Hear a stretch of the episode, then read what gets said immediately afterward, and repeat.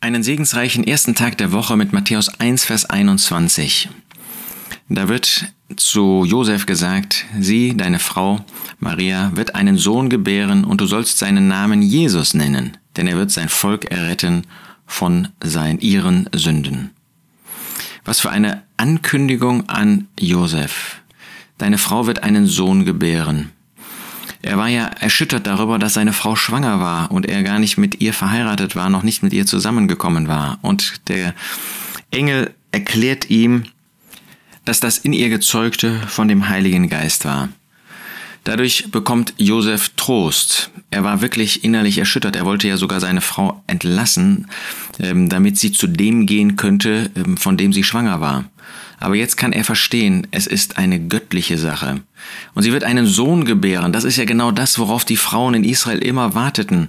Und ihm wird jetzt gesagt, du sollst deinen Namen Jesus nennen. Der Herr Yahweh ist Rettung, denn er wird sein Volk erretten von ihren Sünden. Mit anderen Worten, das ist der Messias, den deine Frau gebiert. Und deshalb ist etwas Übernatürliches, etwas Göttliches geschehen. Hat Gott eine Frau als Gefäß benutzt, eine, die auch Sünderin war, aber die ähm, sich bekehrt hat, die sich Gott zugewendet hat, die Gott als Retter angenommen hatte, die sich unter Gottes Urteil gebeugt hatte. Wir lesen ja den Ausdruck Bekehrung nicht im Alten Testament, aber dieses Bewusstsein, ähm, dass ähm, ich vor Gott verantwortlich bin und dass ich ein Sünder bin, ja, das gab es auch im Alten Testament. Und so war sie von neuem geboren.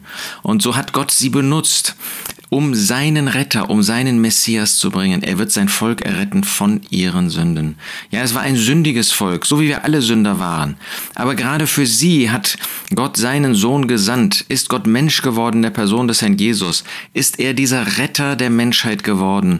Und er würde nicht nur sein Volk erretten, das ist das Erste, das wollen wir auch als solche, die aus den Nationen kommen, festhalten. Christus ist gekommen für sein Volk, das Volk Israel, um sie von ihren Sünden zu erretten.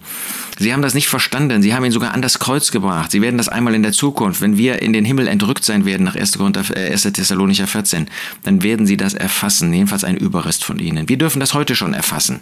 Er hat uns errettet von unseren Sünden, ja mehr, er hat uns an das Herz Gottes gebracht. Wollen wir diesen ersten Tag der Woche dafür nutzen, um ihm Gott die Anbetung zu bringen, um ihm, dem Herrn Jesus, wirklich Dank und Preis zu bringen, ihn anzubeten für das, was er ist, für das, was er getan hat, was er für Gott getan hat und was er für uns getan hat. Er ist es wert, dass wir wirklich uns Zeit nehmen, um auch mit den Glaubensgeschwistern zusammen zusammenzukommen, um ihm die Ehre zu geben.